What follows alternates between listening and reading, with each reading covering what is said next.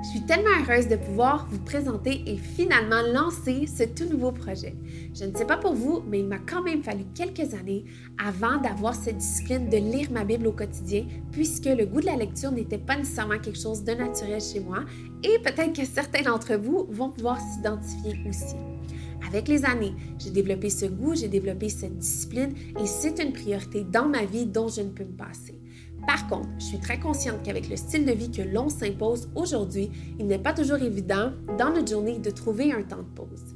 Rien ne remplacera ces moments de qualité où on peut simplement s'asseoir sans aucune distraction avec un thé ou un bon café, où on peut lire, méditer et aussi découvrir tout ce que Dieu a à nous communiquer.